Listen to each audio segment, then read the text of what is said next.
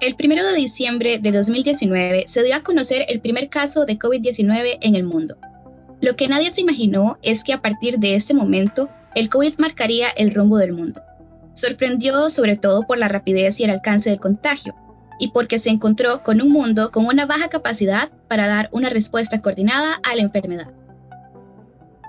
Este cisne negro no solo afectó a los estados, sino, tal como señalan Malacalza y Hirsch, está teniendo efectos sobre las organizaciones multilaterales globales y regionales, en un contexto de deterioro y parálisis de la arquitectura multilateral, especialmente en el sistema de Naciones Unidas.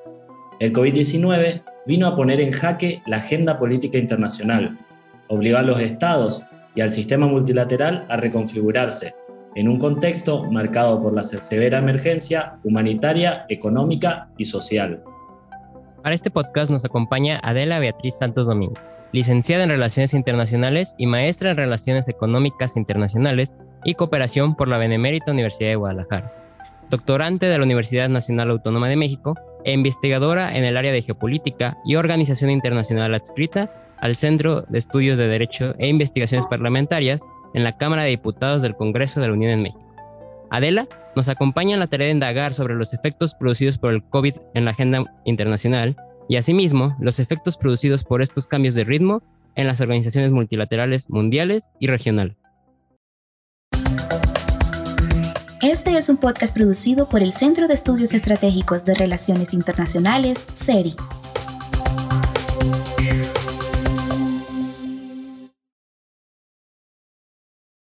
Sean todos bienvenidos a un nuevo episodio de Punto Global. Ustedes saben que este es un espacio de ustedes y para ustedes. Para mi persona, Ana Esquivel, es un placer recibirlos otra vez.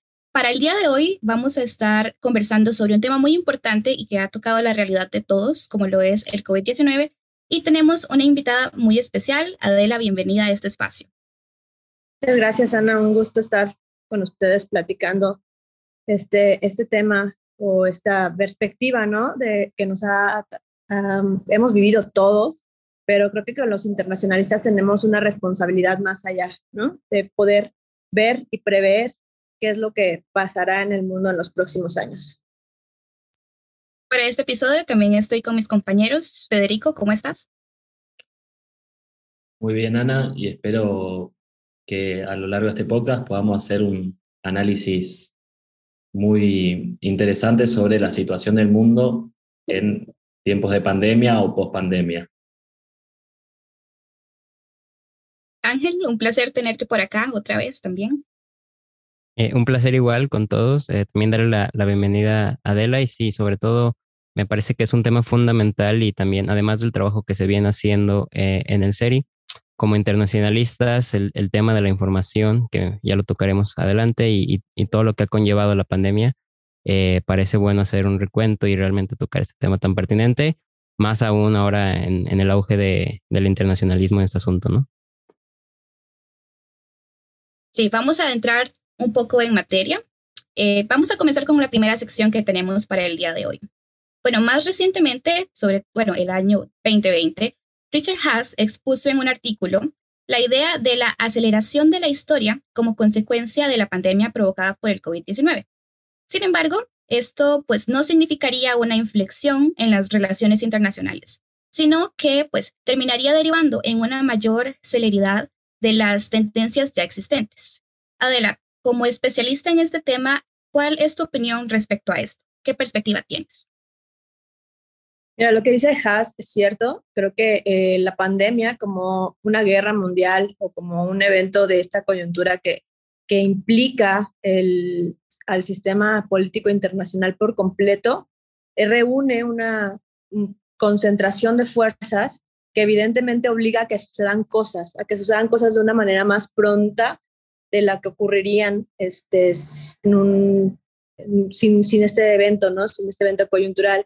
Y ciertamente, o sea, las tendencias que hemos visto como eh, la digitalización de procesos de manera acelerada en México, la nueva ley del teletrabajo que obligó a, a las empresas a actualizarse e incluso a gobierno a tratar de hacer los trámites de manera digital, pues creo que es un proceso que venía eh, encaminado, pero la pandemia hizo que sucediera tal vez no de la mejor manera, porque no fue un proceso planeado, pero sí, eh, pues podemos ver esos cambios ¿no? en, el estilo de vida y sobre todo en, en los procesos, incluso en las compras, las compras digitales.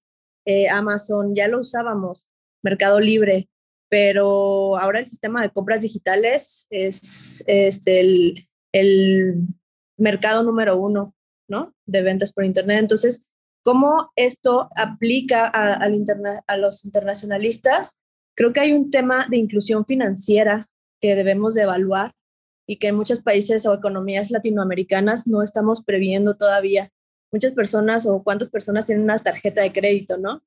Eh, y el acceso a un crédito por lo menos o una tarjeta incluso de débito, estas de prepago, que empiezan a salir o a ofertarse en el mercado como respuesta a este a esta, a esta fenómeno internacional acelerado por la pandemia. Entonces, creo que es, ha sido un proceso muy abrupto, sobre todo en el financiero, para economías latinoamericanas, específicamente en México. Se ha visto, este, pues, eh, menguado, este, eh, los esfuerzos previos en temas de inclusión financiera y también en temas de gobernanza, ¿no? Lo que decíamos de los procesos digitales, en cuántas dependencias estaban vigentes, cuántas eran eficientes eh, y cuántas son eficientes hoy en día con la pandemia. Creo que ahora es incluso un poco más complicado ah, realizar una gestión en una dependencia gubernamental porque ya no sabes si va a funcionar el sistema de citas o no. Este, y entonces es como un mundo subalterno que priorizas muchas cosas de las que eran en presencial, pero tratas de digitalizarlo. Eso creo que este, este rompimiento entre que no fue un proceso planeado como venía, eh, sino abrupto eh, y acelerado, creo que es a lo que se refiere Richard Haas con, estas, con esta realidad, ¿no? Y en el tema de gobierno, eh, las instituciones de gobierno también han demostrado ciertos niveles de ineficiencia en este sentido.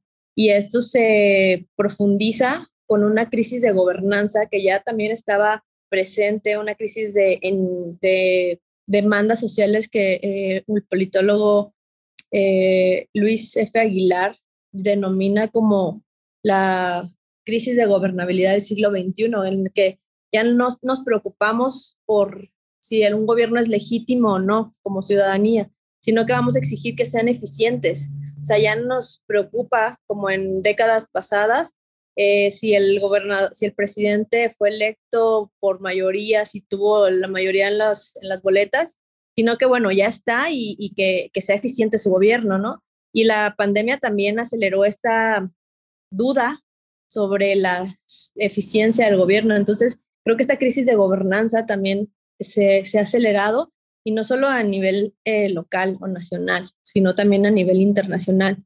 También ya las instituciones, la Organización Mundial de la Salud, por ejemplo, estuvo en duda de si es eficiente o no.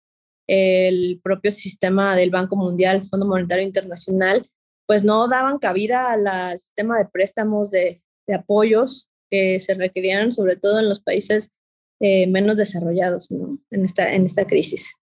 Entonces creo que en ese sentido tiene razón y sobre todo, em, pues esta acumulación de esfuerzos unilaterales, creo que es el punto más eh, coyuntural de la que ha evidenciado la crisis.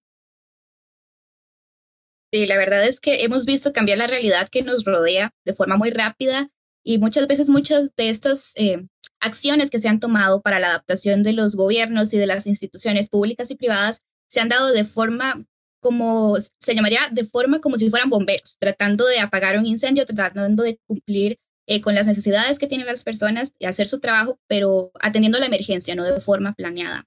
Vamos a hablar ahora un poco sobre este, cómo a nivel global y regional uh, se han visto los resultados de medidas que se han tomado para atenuar la pandemia, como los resultados de las cuarentenas, eh, en qué medida la adopción de pues valga la redundancia, medidas sanitarias han resultado efectivas, reacción social y los costos que ha dado en los países. Y creo que para esta parte va a ser muy interesante porque todos los que estamos aquí somos de diferentes países y podemos tener una perspectiva pues bastante clara de qué es lo que estamos viviendo en carne propia. Adela, desde tu perspectiva como profesional, como internacionalista, ¿cuál crees que ha sido la respuesta a la crisis y qué tan adecuada ha sido en México?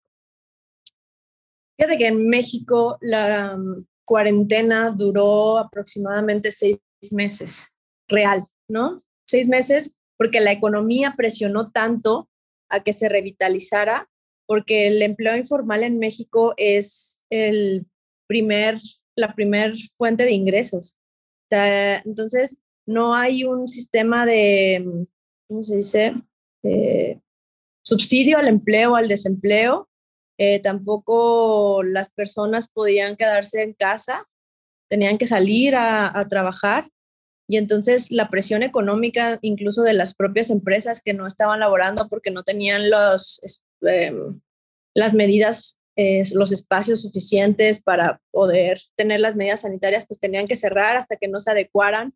Y entonces, pues aquí creo que sí el punto de la presión económica fue el punto de inflexión para que la cuarentena se diera de una manera muy diferente al resto del mundo, comparándonos incluso con Estados Unidos o Europa. O sea, los subsidios o los préstamos eran para economías formales, cuando las personas que venden comida en la calle pues no podían acceder y eran las primeras que necesitaban pues obtener eh, sus ingresos, ¿no? Día con día. Entonces, e, esa es una parte muy importante y la otra, eh, en el sentido de la, ¿cómo se llama? La adaptabilidad a las, a las al sistema de relaciones centro-locales en México, el, el, sistema está descentralizado, eh, entonces los servicios de salud responden a los gobiernos estatales. Eh, pese a que hubo una estrategia mm, nacional, también los gobiernos locales o los estatales eran, pues, tenían la autonomía para tomar sus propias decisiones y establecer cuarentenas o dejarlas. Entonces, sí hubo una, una implicación de desvinculación en las medidas sanitarias y otros más restrictivos, unos menos restrictivos. Y entonces, pues los controles también en, en, aduanas, en fronteras, en aeropuertos, no eran los mismos que en la frontera norte, por ejemplo. Entonces, en ese sentido, creo que sí eh, podemos decir que hubo una disparidad y hubo una concentración en la información o en la desinformación, en la infodemia. ¿no? A través de redes sociales y lo que se decía de las vacunas o no se decía. Entonces, todo esto, eh, debido a la desorganización o desvinculación de un eje o de un mando central eh, y a la mm, autonomía de las, de las entidades federativas, pues también se prestó a que la infodemia se, se pudiera controlar de manera menos eficiente. Entonces, no sé cómo, cómo les haya ido por allá, pero al menos esto no es lo que se dice en los periódicos, no es lo que se dice en, las noticias, pero es lo que se vivió. Ángel, vos también como mexicano, ¿qué has visto en tu ciudad? Sí, claro, eh, concuerdo con, con, todo lo que acaba de decir Adela y justamente también una gran problemática es justamente, eh, y suele haber incluso hasta confrontación política en el manejo de, la pandemia, ¿no? Esto me refiero justamente eh, como las entidades federativas pueden y tienen el control, realmente lo que informa el, el semáforo es no tanto las restricciones, ¿no? me refiero al semáforo epidemiológico implementado en México, sino lo que realmente informa pues es la, el, el, número de, hospitalizados y, ese tipo de cuestiones. Pero, por ejemplo, se puede observar que, no sé, aquí en, en, mi, en entidad federativa, que es Jalisco, pues se pueden tomar ciertas medidas, ciertos apoyos económicos, pero al final de cuentas siempre va a haber confrontación política, ¿no? Eh, de, dónde, de dónde salió el recurso para hacer esos, esa recuperación económica, si se endeudó a la entidad o no se endeudó, eh, si hay que cerrar más, y luego si se cierra más, si hay que abrir más las actividades. Entonces es muy complicado de manejar simplemente porque, como dice Adela, el, el comercio informal es, es, una parte importantísima, ¿no? Entonces, si tú eh, le quitas eso a las personas, pues realmente y suena como hasta feo, pero pues se mueren de hambre, porque no tienen otra, otra forma de, de, tener ingresos, ¿no? Y justamente eh, quiero sumar a, el tema de, de, la ineficiencia que puede llegar o, de lo rebasado que puede estar el, gobierno, ¿no? Y justamente me parece muy importante tal vez pensar ya en adopciones a, futuro y no un futuro muy tan, tan lejano de, de gobierno digital, por ejemplo, ¿no? Eh, creo que otra, otra parte importante, y sobre todo en México, es el, el tema de, de, las citas de las vacunas. Eh, al principio fue de una manera bastante ineficiente, es decir, eh, se podía ver filas de, de, días para poder vacunarte. Después se fue agilizando y se hizo, y se hizo más, más ágil, pero de nuevo varía, porque por ejemplo, aquí en, en Jalisco se hace una cita solamente en, en la capital, que es Guadalajara, en la zona metropolitana, se hace una cita, entonces realmente hay mucho más orden porque tienes un día y una hora a adquirir la vacuna, ¿no? Pero, por ejemplo, en otros estados sigue siendo, aunque está la cita ya federal y ya no es tanto desastre como fue al principio de la vacunación, realmente no hay mucho orden. Entonces, me parece que México ha respondido de una manera no tan coordinada a, nivel, eh, si se quiere ver como, como, como estado. Sin embargo, sí podemos ver como estas disparidades y, y, y también, pues bueno, no, sé, realmente México no ha cerrado sus, me parece, sus, sus, ah, entradas por vía, por vía aérea, ¿no? Hasta la fecha. Eh, y también, bueno, eso, eso es una, otro, otro tema, ¿no? Que se puede discutir si realmente es una medida efectiva o no, pero me parece que en, en resumen así es como se podría platicar un poquito la situación. Federico, ¿cómo se ha vivido la pandemia en Argentina? ¿Cómo lo has visto desde tu perspectiva? Bueno, escuchando a, Ángel y Adela, eh, compartió muchos rasgos que creo que, compartieron el combate contra la pandemia en América Latina y principalmente en, relación a, los, a las medidas descoordinadas, eh, eh, las medidas desvinculadas del gobierno nacional con los gobiernos subnacionales pero particularmente eh, creo que en Argentina se vieron dos etapas. Una primera en la cual eh, había un gran respeto hacia la pandemia y sobre todo hacia el gobierno, en donde tuvo una gran legitimidad las medidas de, de, confinamiento que duró muy poco debido a lo que ya mencionaban Adela y Ángel, que también comparte Argentina, es la gran cantidad de trabajo informal.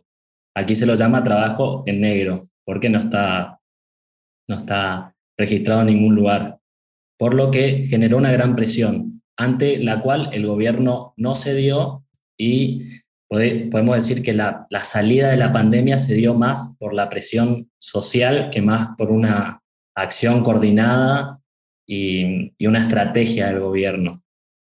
Y em, asimismo, eh, lo que aquí se lo vivió de una manera eh, muy particular en relación al gobierno. Acá una cuarentena muy estricta, eh, desvinculada, digamos, dependiendo la región en donde te encontrabas. La región con más concentración poblacional fue la más perjudicada, sobre todo en materia económica y algunos focos a lo largo del país. Como sabemos, Argentina es un país sumamente grande lo que también generó una imposibilidad de controlar la pandemia, porque por un lado se tenía algunas regiones muy controladas, por ejemplo, yo soy de una ciudad grande, eh, donde teníamos muchas restricciones, sin embargo, en los pueblos eh, o diversas ciudades más pequeñas se dio una falta de control. Y por otro lado, también había algunos gobiernos nacionales como provincias han eh, lo que han llevado es una política de restricciones sumamente autoritarias que a lo largo del tiempo fueron deslegitimando el gobierno. Y asimismo creo que, eh, tal como lo decía Ángel, eh, aquí se tomaron decisiones muy perjudiciales tanto para la economía como eh, de, de las personas como del país, que hasta el día de hoy repercuten con el tema de los vuelos internacionales, con el tema del comercio internacional, se tomaron una cierta cantidad de medidas que siguen perjudicando, justificándose en la pandemia eh, y ya teniendo una situación mucho mejor. Adelante, adelante. Sí, no, es que buenísimo. Justo este tema que menciona Federico de las regiones. O sea, creo que es un aspecto que regularmente no evaluamos, pero esta disparidad, como decía Ángel, pues es muy obvia en, México en el tema de la frontera sur y la frontera norte. O sea, la frontera sur no cerró y en el problema de la migración o el control de la migración e inmigración, obviamente eh, se aceleró porque pues si en México estaba sufriendo o convulsionando en, el sistema económico, pues obviamente Belice, Guatemala, toda Centroamérica, pues sufrió un poco más, ¿no? Además de sus problemas sociales. Entonces, la migración no se redujo, al contrario, aumentaba la entrada de migración por el sur, pero para el norte ya no podían pasar. O sea, la frontera norte estuvo cerrada incluso para las personas que tienen doble nacionalidad. No podían viajar a Estados Unidos. O sea, hay mucha gente en Tijuana, en el frontera norte, que incluso dicen que, estuve allá hace poco, y dicen que la economía en Tijuana creció porque la gente ya no se iba a gastar su dinero a, Estados Unidos, o sea, se quedaba en Tijuana o se quedó durante dos años en Tijuana. La frontera acaba de abrir hace un, par de, meses, mes, mes, y medio me parece, pero entonces aquí fue como un tapón. O sea, México en tema de migración sí fue un tapón y no sé si eso suceda también en, en, países de, de, Latinoamérica o, o sea el, el tema un poco más atenuado por otras cuestiones, pero si a eso sumamos eh, que en el sur o por donde entran los migrantes son los estados con menor capacidad de servicios sanitarios, y lo decía bien Federico, digo Ángel, hace ratito, eh, en que el semáforo sanitario se mide por ocupación hospitalaria, no realmente por el número de contagios o, o si está disminuyendo o no, sino por la ocupación hospitalaria. Y entonces si sumas que el, a lo mejor en el centro o en las ciudades capitales como Guadalajara, Ciudad de México, Monterrey, tienes una, un sistema sanitario más robusto, con más hospitales regionales o más acceso a la salud. En el sur, estos, si bien pueden existir o puede haber infraestructura hospitalaria, eh, los, mm, tanto la capacidad de médicos, de, medicamentos y equipo médico es muy disminuida a comparación de las ciudades centrales. ¿no? Entonces, son economías Campeche, este, Oaxaca, Guerrero, son economías eh, de, de fuente, o sea, de recursos o del sector primario, de recursos primarios. Entonces, la terciarización de servicios es lo que el sector económico más bajo y obviamente pues el acceso a la financiero es menor. Entonces, todos esos problemas se suman a la crisis de migración que, como les digo, se ha mantenido durante dos años en México. Y las medidas restrictivas también se negoció eh, hace, hace poco tiempo eh, una donación de vacunas del gobierno de Estados Unidos, que es cuando tuvimos acceso a Pfizer y a Moderna, porque México no iba a comprar vacunas. Todavía ha sido gestionado por cooperación internacional a través de la Secretaría de Relaciones Exteriores y ese, esas vacunas llegan justamente después de un acuerdo, de la visita de, de Kamala Harris a México y en donde se negocia precisamente el acceso y el control de las fronteras, ¿no? Entonces, aquí también lo que, lo que decía Ángel es un tema muy politizado y que incluso aquí podemos ver los efectos precisamente de la política internacional y de la cooperación internacional en, en un espacio geográfico tan importante para Estados Unidos, ¿no?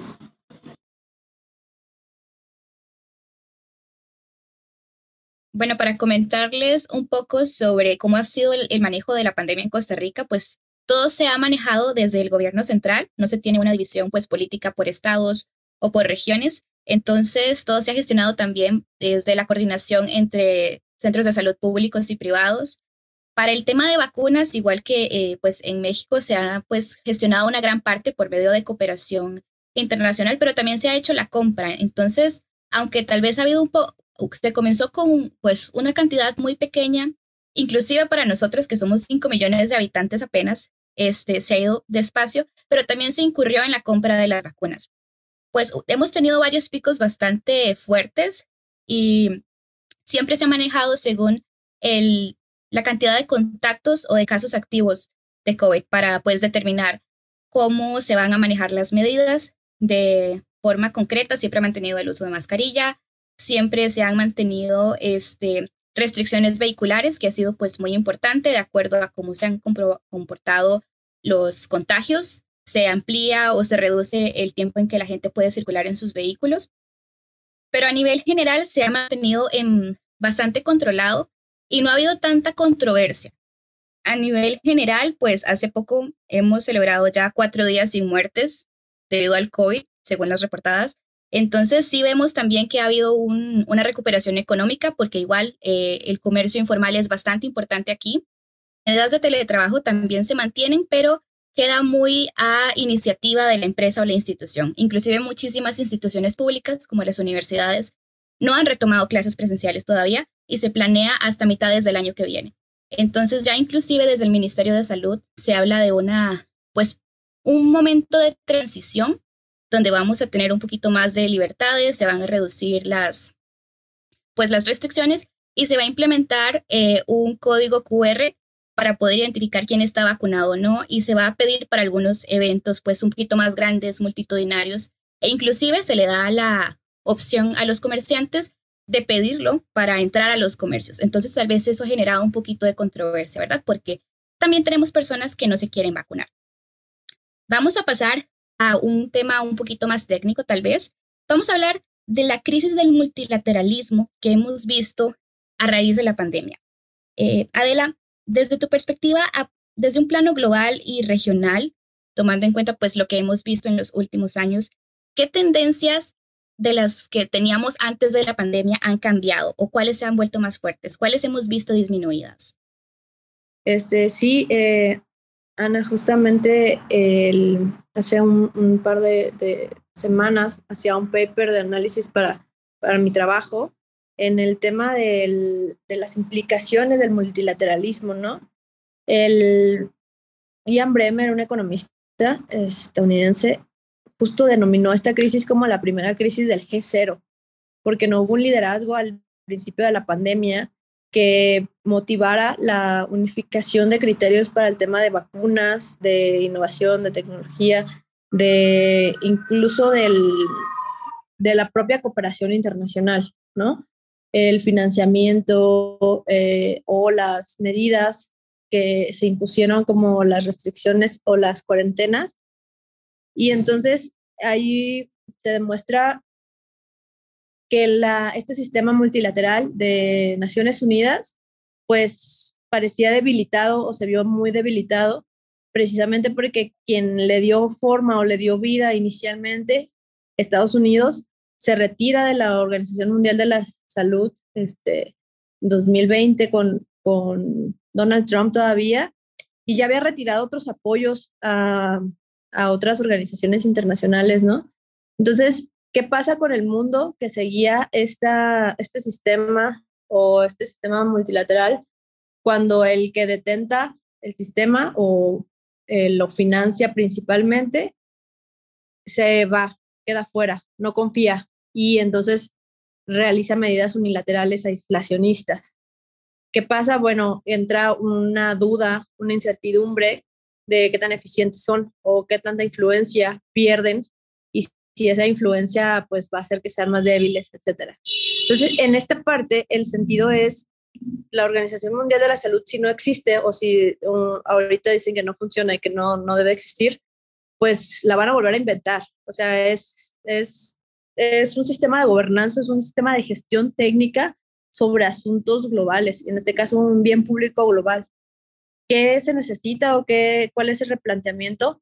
Pues ah, hay una oportunidad en este momento, como todas las guerras, como todos los eventos mundiales de, clase, de esta clase, eh, de replanteamiento de paradigmas. Entonces creo que hay, una buena oportunidad para eh, reformular lo que conocemos como, como cooperación internacional porque este esquema de cooperación internacional y multilateralismo es de un periodo de posguerra, es un periodo de recuperación.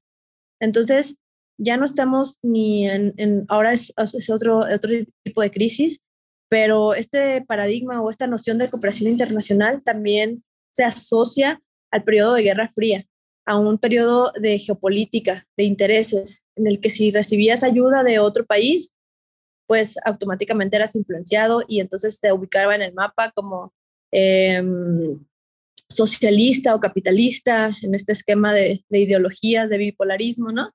De bipolaridad. Entonces, eh, esta noción de cooperación tan negativa o pues geopolíticamente controlada, creo que debe de cambiar. La salud eh, nos demostró que si el eslabón más débil, en este caso ahora que estamos viendo la, la crisis del Omicron, pues bien lo dijo la primer ministra de África, ¿no? De Sudáfrica, ese es el costo de los países desarrollados de dejar fuera a los países menos desarrollados. Si les hubieran dado vacunas, a lo mejor estarían protegidos y no hubieran creado esas defensas para generar esta variante de coronavirus. Entonces, ciertamente, el eslabón más débil en un sistema tan interdependiente como lo decía este, eh, Joseph Nye y Robert Kehen, eh, es un sistema de costos, de altos costos para todos, no nada más para quien va a tener cierta el problema. Eh, o, la deficiencia en gobernanza o en sistemas sanitarios, sino que pues todos son vulnerables en este sistema de interdependencia. Y como tal, la salud, al ser un bien público, pues merece esta atención prioritaria en temas humanos, no en temas de, ni monetarios, ni en temas de intereses políticos, como esta noción o esta vieja noción de la cooperación internacional. Creo que en ese sentido hay una necesidad de actualización del concepto, actualización de los mecanismos y de los instrumentos que le dan vida o forma y también eh, de, las, de, de, las agendas, de, eh, de qué determina las agendas. Hay una relación centro-periferia que se vio, que se sigue visualizando. Y si no superamos o si no se supera esto desde, la, desde el multilateralismo, eh, pues va a quedar en evidencia un sistema de control central, es lo mismo que sucede o lo que platicábamos hace ratito con la disparidad entre lo que sucede o lo que decide detrás del escritorio a nivel central, la federación, y lo que sucede en las entidades en la realidad con la autonomía que tienen, ¿no? Hay una desvinculación y hay efectos eh, contrarios al, al, objetivo deseado y esta desvinculación eh, pues lo mismo va a pasar en, eh, o sí está pasando a nivel internacional. Esta relación centro-periferia que se mantiene desde la centralidad de las decisiones, si no se cambian los mecanismos de financiamiento de las organizaciones internacionales, de que no sea una parte de solamente el porcentaje o que Estados Unidos tenga, pueda eh, don, hacer un financiamiento por cuotas, ¿cómo se llaman? Voluntarias, a la Organización Mundial de la Salud y con eso definir el qué prioridades en el mundo son las que requiere y en qué regiones. Eh, si estas cuotas eh, no fueran etiquetadas, sino que realmente el financiamiento fuera para las necesidades de la generalidad y no de los intereses de, de quien pone el dinero, eh, pues tal vez la organización tendría mayor autonomía y eso es lo que se necesita, que la, el sistema multilateral se desetiquete de que es de Estados Unidos, porque esa, esa, esa, ese título pues también causó esta debilidad y este aislacionismo en la primera etapa del, de la pandemia, ¿no? En el que todos dijeron, bueno, pues si no funciona el sistema multilateral, si no funciona la OMS, pues entonces voy a tratar de reducir mis vulnerabilidades yo solo y pues todos, cada quien se las que con sus propias uñas y eso pues hizo más largo la primera etapa de la pandemia. Bueno, para la siguiente sección de este episodio vamos a ir cerrando y pues teniendo en cuenta un poco la mejora que se ha visto a nivel global eh, de la situación sanitaria, gracias a las vacunas y otras medidas que se han tomado, en muchos países ya se habla de una normalización de la vida, de una era post-pandemia, post-COVID. ¿Cómo se podría visualizar el futuro de la cooperación internacional teniendo en cuenta esas condiciones? Eh, nuevamente me gustaría referirme a esta parte geopolítica de las vacunas, en la que incluso el esquema de vacunación dependa del país que proveyó la vacuna y que eso afecte el resultado de tus viajes. Creo que esto es una implicación, por ejemplo, en México, eh, que se vacunaron todos los profesores al menos con la vacuna de Cancino, esta vacuna china, pues no, no pueden viajar al extranjero. Y eso es una limitante para el resto de, de la globalización, de la globalidad del mundo actual, ¿no? Eh, creo que sí hay un tema de, de, cooperación internacional que ya hablaron los líderes mundiales en la CELAC, que hablaron en la, en la Asamblea General hace en septiembre de este año y todos priorizaban la cooperación internacional, todos decían que la salud pública y que la cooperación internacional deberían ser las prioridades en, el nuevo, en, en la nueva era.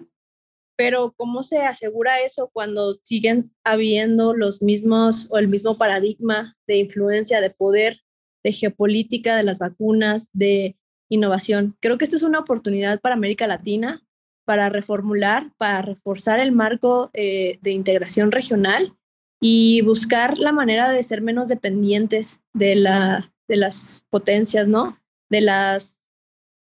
Pues sí, es, es, es la oportunidad de las potencias medias para poder desarrollar su propio marco de innovación, su propio marco de cooperación y sobre todo proteger a la región.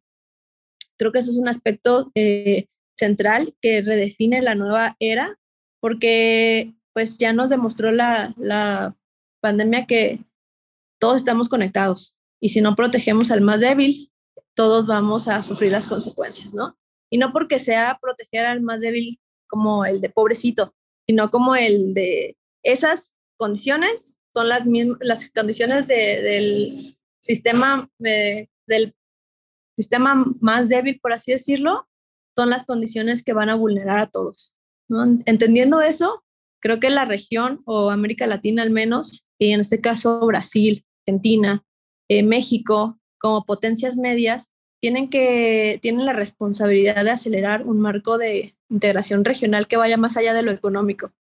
Y, y en este aspecto, eh, reformular todas las políticas de innovación, de ciencia, de, para depender, para reducir la dependencia al exterior, ¿no? Adelante, Federico.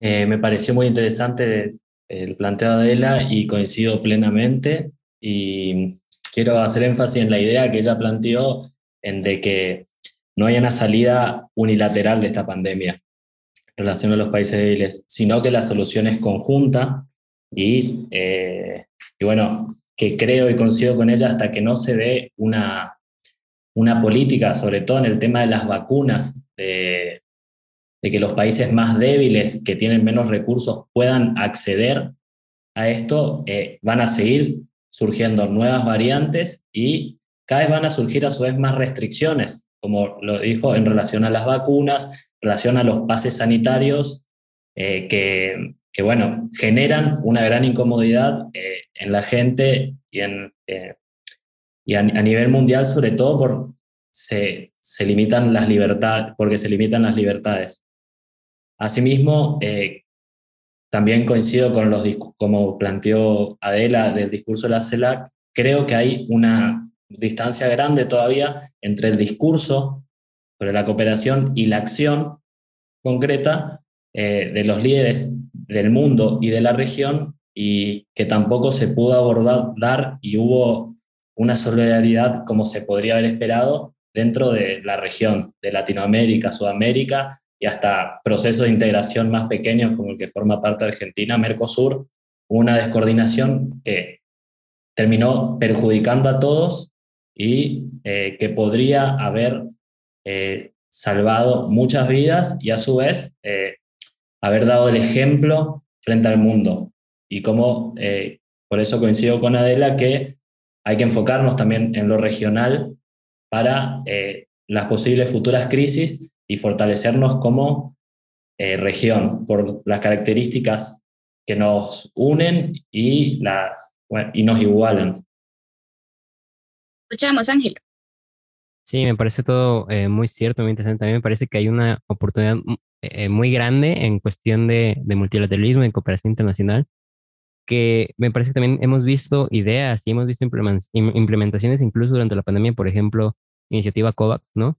Está la unión, está la idea inclusive de, ya de sector eh, privado, entonces ya vemos que en la gobernanza de la salud también ya, eh, además de estas potencias, pues vemos otras potencias que no son precisamente estados, ¿no? Eh, fundaciones enormes o, o, empresas también.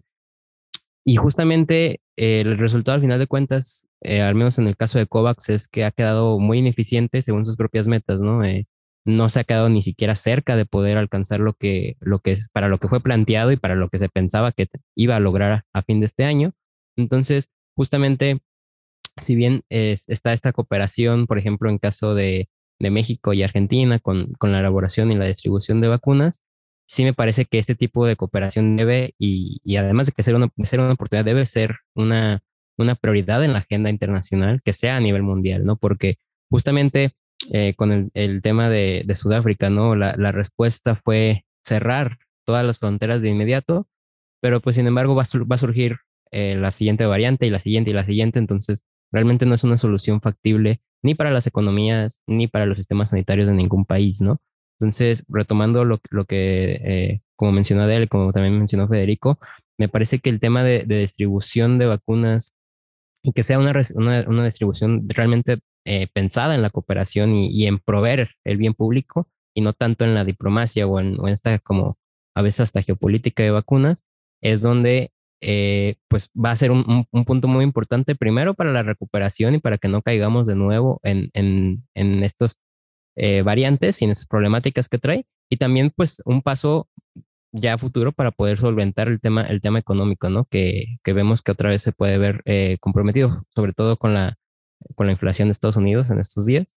Entonces, ahí me parece que es la gran oportunidad. Sí, si me permiten un último comentario para cerrar este, estas dos participaciones de Federico y Ángel, que creo que han retomado los puntos más importantes, eh, es la oportunidad precisamente de si el liderazgo de Estados Unidos se ha visto disminuido y China lo ha aprovechado de una manera, eh, pues sí, política, eh, pero también ha beneficiado a través de su política exterior y de sus donativos de vacunas y de equipo médico a muchos países en el mundo que no tenían acceso o tenían un acceso muy limitado. Veamos la oportunidad o exploremos esta, el, el doble discurso de, de, las potencias nuevamente de Estados Unidos queriendo retomar nuevamente el liderazgo, ya que pasó el, evento coyuntural, ¿no? Y decir, y posicionarse y decir que, que va a priorizar el multilateralismo cuando lo primero que hace con una variante Omicron es volver a cerrar fronteras, ¿no? Entonces, eh, fue tres meses después de que decía lo de, la, preocupación que tenía sobre el multilateralismo y nuevamente vuelve a, a, pensar unilateralmente, ¿no? Entonces, aprovechemos esta disminución del liderazgo como lo está haciendo China, que está aprovechando para reducir, pero pues China también pensemos en que tiene los recursos para combatir sus vulnerabilidades o la vulnerabilidad ante el resto del mundo en una crisis. América Latina a lo mejor no tenemos la, los mismos recursos para combatirlos de manera unilateral. Entonces, la única manera es actuar en conjunto y sobre todo actuar como bloque ante las potencias y ante este doble discurso que sabemos que no va a cambiar por buena voluntad, ¿no? Entonces, creo que también una estrategia política y políticamente correcta en aras de potenciar es aprovechar esta disminución del liderazgo y eh, generar un liderazgo regional. Entonces, eh, me quedo con eso y, y, pues un gusto haber compartido el espacio con ustedes y súper interesante la visión. La verdad es que eh, creo que es una oportunidad para los internacionalistas, veámoslo así, y sobre todo para, para poder encontrar áreas, áreas de oportunidad en general tanto laboral como profesionalmente, eh, en un sentido más amplio y con una visión más crítica de la realidad.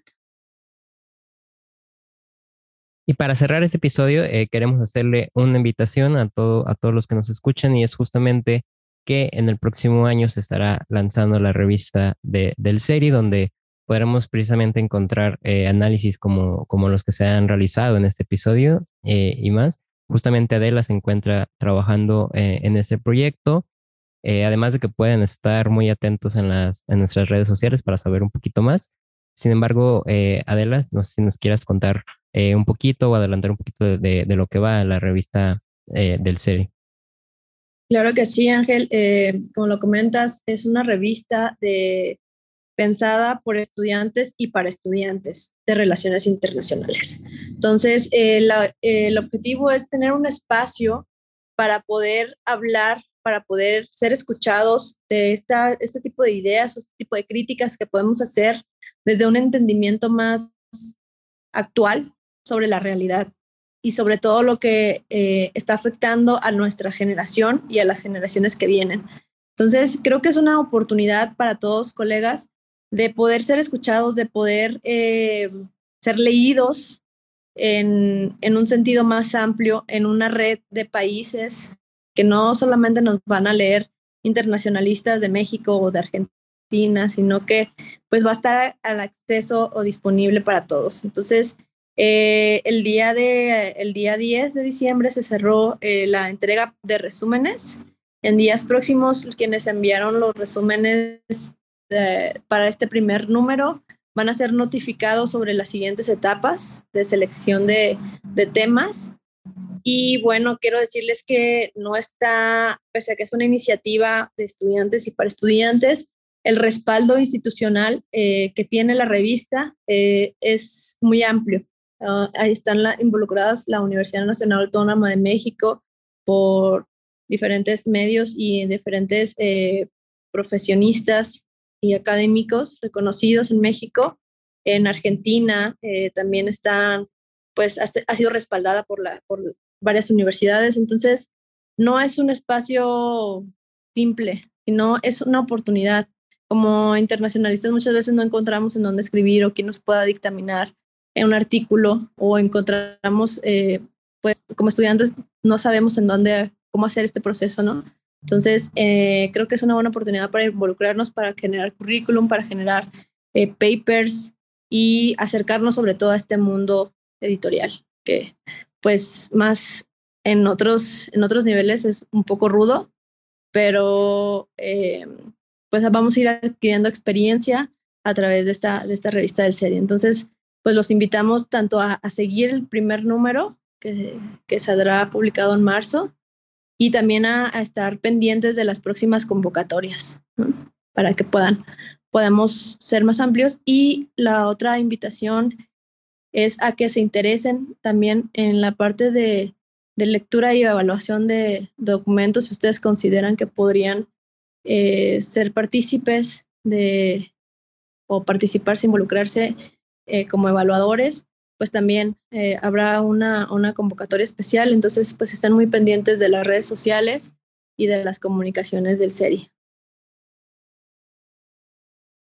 De esta forma cerramos este episodio del podcast. Esperamos que lo hayan disfrutado bastante. Adela, muchísimas gracias por acompañarnos y por darnos un ratito de tu valioso tiempo. No, pues un gusto, la verdad, siempre compartir con colegas. Y pues muchas gracias por la invitación. Ángel, igual es un placer este, compartir con vos. ¿Cómo lo sentiste hoy? Sí, eh, de nuevo, muchas gracias a, Adela por, por, su tiempo. Eh, ha quedado, me parece que, un episodio que sirve muy bueno para, para la reflexión y, que también, eh, además de, invitarlos a que sigan revisando las redes sociales del SERI, tanto para la revista como para este podcast, también se informen, ¿no? Queden, queden siempre informados estos temas, sobre todo como internacionalistas, sean divulgadores de, estos temas y, sobre todo de, un correcto análisis. Y, un, y un gusto estar aquí de nuevo. Federico, también es un placer compartir con vos una tarde más. ¿Qué te pareció el episodio de hoy? Como siempre, eh, pareció un episodio muy interesante. Eh, desde distintas perspectivas logramos crear una, una conversación muy interesante y muy rica. Y, y bueno, reitero las gracias a Adela por participar y, y espero que también eh, formen parte de los proyectos que, que nos adelantó y que sigamos teniendo estos debates en el marco de las relaciones internacionales. De mi parte, Ana Esquivel, es un placer que nos escuchen. Les invitamos a que sigan las redes sociales del SERI y que estén pendientes de ellas para que puedan ver las dinámicas en las que pueden participar y para que nos hagan llegar sus comentarios sobre este espacio. Muchas gracias por escucharnos. Recuerden que pueden seguirnos en Instagram como seri.global, en Facebook como Seri Global, Twitter arroba Seri6 y en la web en www.seriglobal.org.